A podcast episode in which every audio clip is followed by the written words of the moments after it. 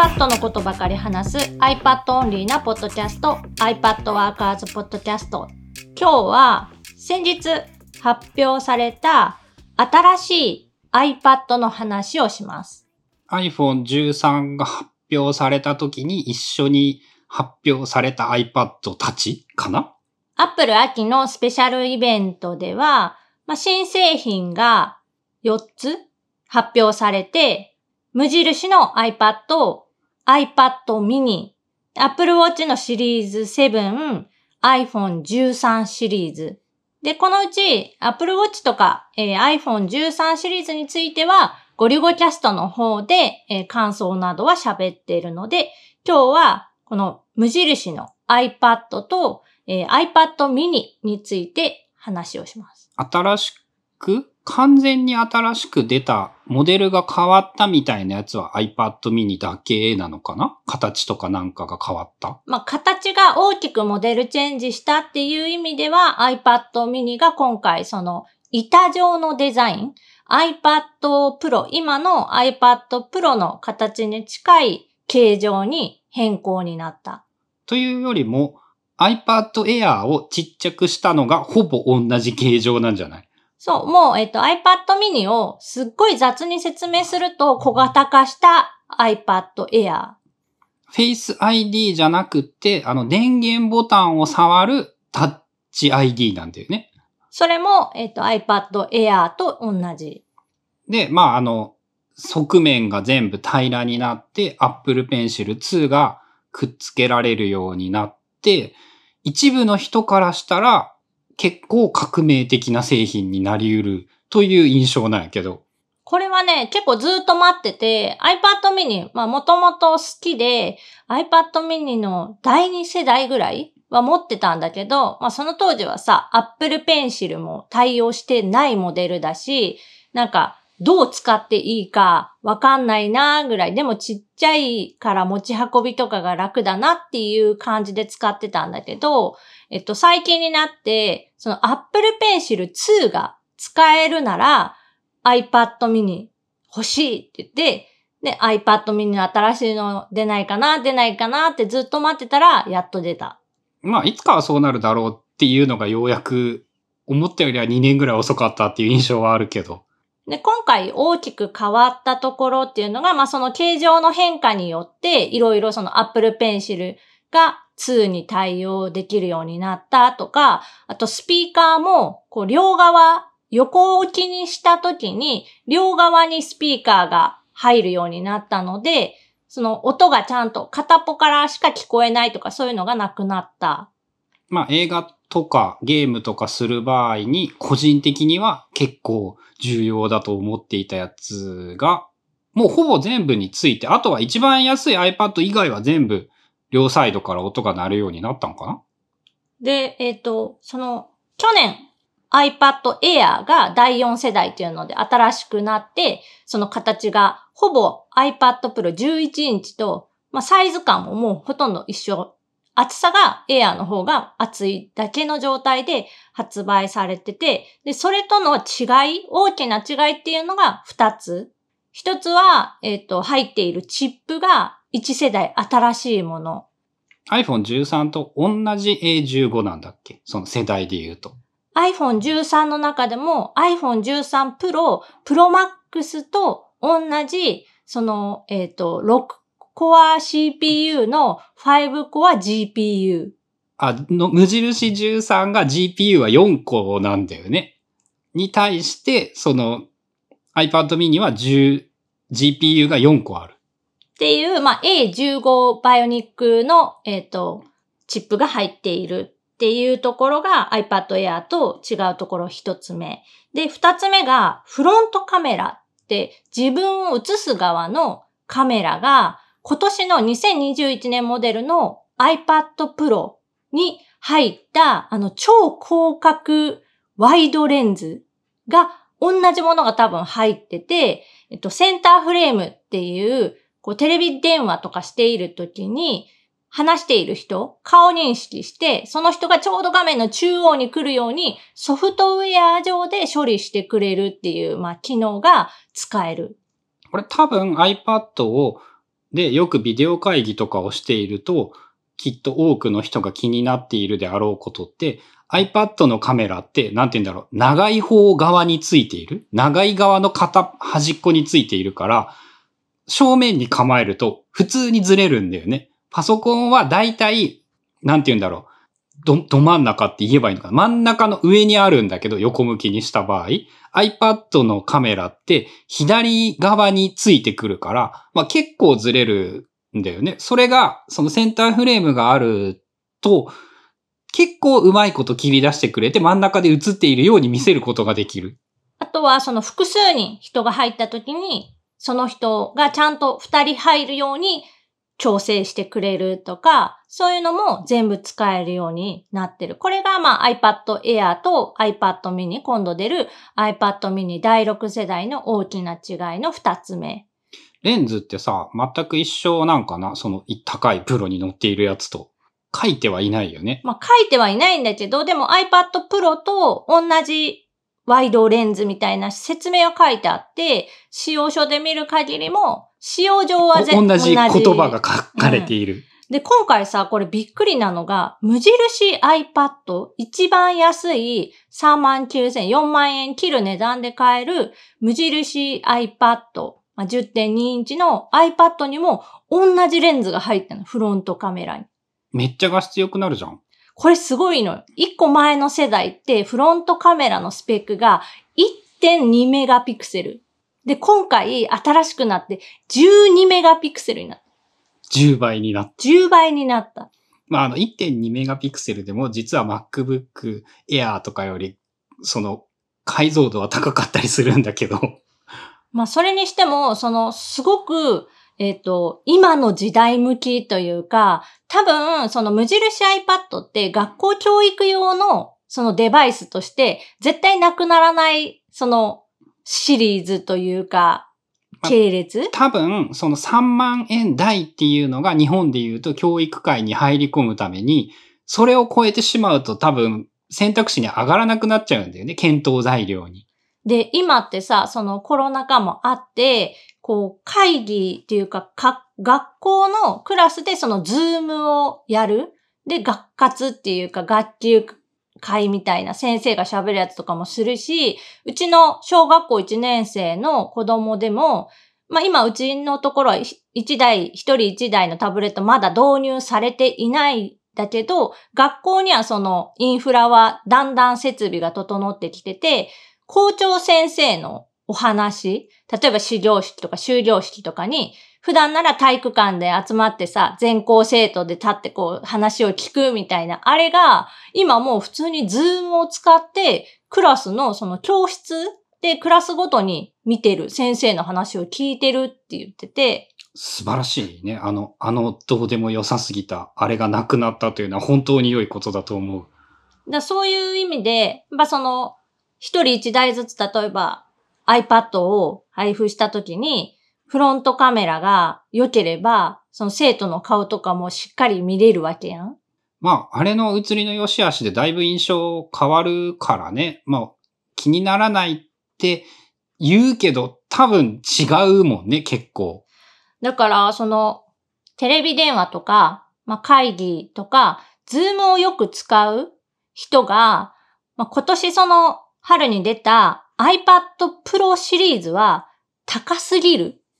うん。そのためだけに iPad Pro を買うのはちょっとっていう人に、その無印 iPad だったり、えっと、Apple Pencil 2が使える、まあ、小さくて安いモデルっていうのが選択肢に入ったっていうのはすごく大きいと思う。意外と、そっか、パソコンがあってもさ、iPad があると、例えばその会議するときって専用端末が1個あると便利だったりするよとかあるんだけど、その端末として iPad mini を使うというのもありか。で、あとね、その、知り合いが言ってたのが、お医者さんの白衣のポケットって、iPad mini なら入るらしいんよね。入るね。確かに、あの白衣の種類とかはあるかもしれんけど、一般的に白衣なら iPad mini ちょうど入りそうだね。で、えっ、と、第5世代の iPad mini なら Apple Pencil に対応してるから、普通にそれで、その、病院内に、まあ、持ち込みできるとこできないとことかはあるかもしれないけど、その、ポケットに iPad mini を入れて、それでその資料を確認するとか、自分のメモ用に使ってるっていう話は聞いてたから、結構その医療現場とかで iPad mini いけるんじゃないかなっていう。病院の一括導入とかもさ、あり得るよね。患者さんのカルテ的なものとかそういうのとかも全部それで済むんだったら iPad に最適化したソフトさえあればハードとしてはすごい安く済むしね。で、あと、その発表会の中の、ま、えっ、と、iPad mini の活用例というか、えっ、と、そのプロモーションビデオの中では、工事現場っていうか、なんかソーラーパネルみたいなのを工事してる人が、AR でこう情報を確認しながら作業をするみたいな。まあそれもイメージとしては、あの土方の人がさ、履いてるような、ちょっと大きいポケットがズボンについてるような、ああいうところからこうさって出して、確認して作業するみたいなイメージ。それも iPhone だとやっぱ書き込み的な意味で無理があるから iPad mini ぐらいのサイズが欲しくなるんかな。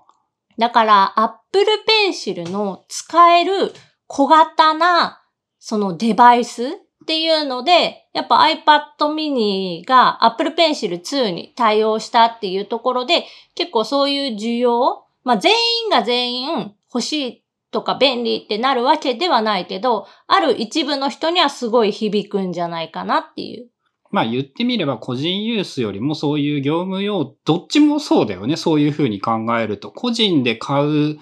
魅力というよりも、なんか業務で使うのに良いことが、業務とか学校だったり、そういう団体組織が購入するのに良さそうなもの？だからあれなんかな？iPhone と同時の発表で OK なんかな？ああとね、その、思ったのが、もし iPad mini を買うっていうか選択するってなったら、iPhone のサイズ選びにも影響してくるんじゃないかなっていうのを思って、まあ一番ちっちゃいの iPhone mini で良くなるしよね。その役割を分けれる。その今までだったら iPhone の大きいやつ、例えば Pro Max で資料の確認もするし、えっ、と、いろんなことも全部そっちでやっちゃうからちょっと画面大きいものがいいなっていう話が、例えば iPad mini プラス iPhone って考えるなら、いや、じゃあ iPhone は最低限その電話ができるとか、通信系のなんかができるって考えれば、ミニでもいいんじゃない？ミニミニっていう組み合わせ？だから人気がないと言われていたミニは終わらなかったのはそれが理由かもしれない。まあ全然大いにあるんじゃないかなっていうのは思った。そうね。あと俺はその同時発表で業務用端末としての iPad を今回ついでに発表したから別の iPad の発表とか Mac の発表とか個人が喜ぶような Mac とか iPad はきっと来月ぐらいにまた発表があるんではないか。まあ去年がね、アップルが3ヶ月連続9、10、11と毎月発表をしたっていう、まあなんか話題切れないようにすごいいいタイミングで出し続けてたね。っていうのがあるので、今年も、まあ、今年中にもう一回ぐらいはあるんじゃないかなっていう噂はあるけど、まあわかんない。もう一回はなんか勝手な想像でほぼ間違いなくあるだろうって気がして、それどころか3回連続もう一回あるんじゃない？まああるかもしれないかな。でも iPad に関してはね、もうその、あったとしても、このタイミングで言えばその Air が、えっ、と、ちょっとマイナーアップデートぐらいしか考えられないから、まあ Mac、その M2 っていうのかな？次で言うと。まあ M2 かを今、M1X チップみたいな言い方にするのか。まあ、順番で言ったら、Mac シリーズ、Mac、iMac が出ちゃってるから、MacBook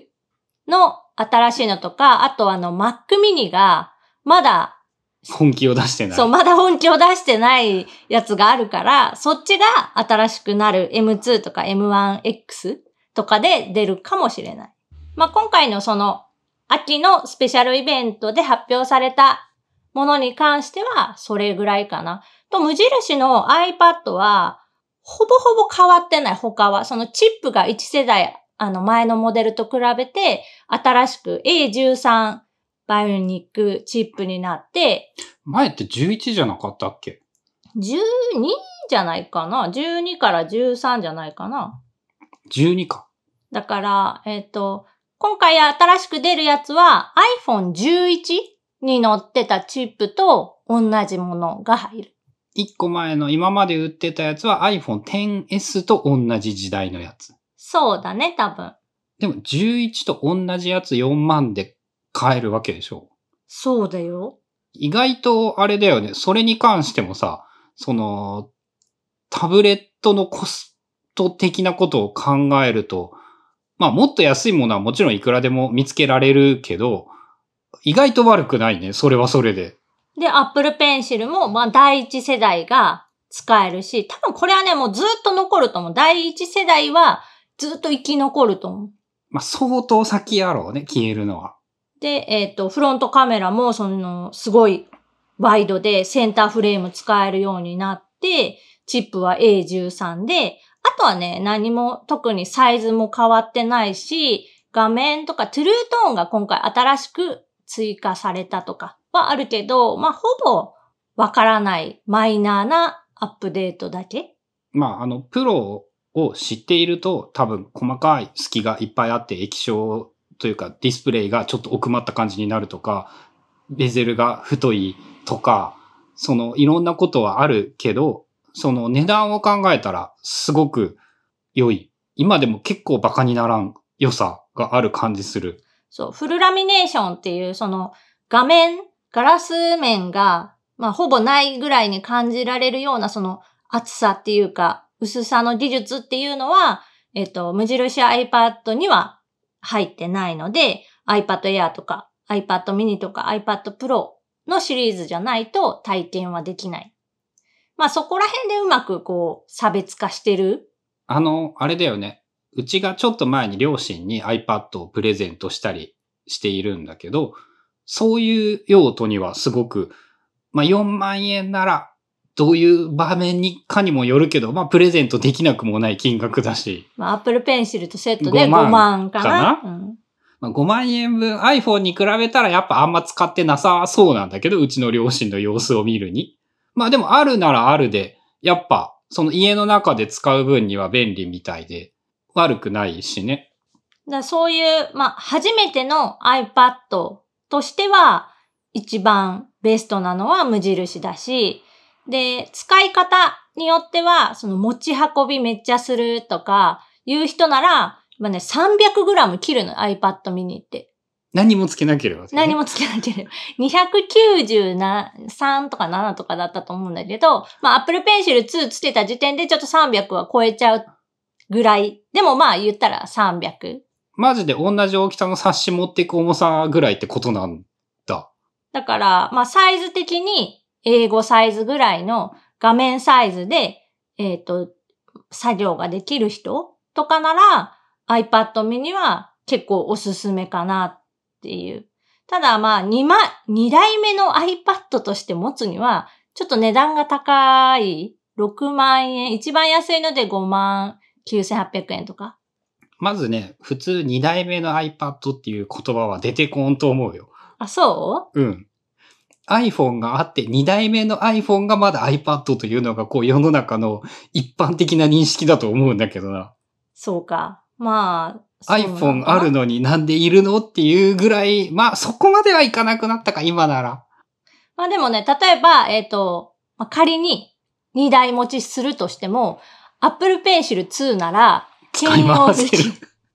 ペタっ外してて。つければいいかそう、ら。貼るだけでペアリングもされるから、使えるし。ペンシルだけなら使い回せるのね。そうそうそう。だからペンシルも 2, 2個用意してってしなしなくっても、1個で2台をこう行き来はすごく簡単にできるよ。まあもし Mac をほぼ捨ててしまうことができるんだったら、まあ捨てるっていう言い方は良くないんだけど、その iPad 12.9とミニでほとんどの業務がこなせるとかだったら、なんかちょっと面白いかもしれない。まあそうだね。その今使っている iPad Pro が12.9インチだけど、もうあの、Apple 純正のマジックキーボードにずっとつけた状態で、まあ、使ってるから、ほぼなんかパソコンみたいないでたち見た目は完全にパソコンだと思う。まあ、でも簡単に外せるから外して、えっと、タブレットの状態というか、板の状態で使うことも多いけど、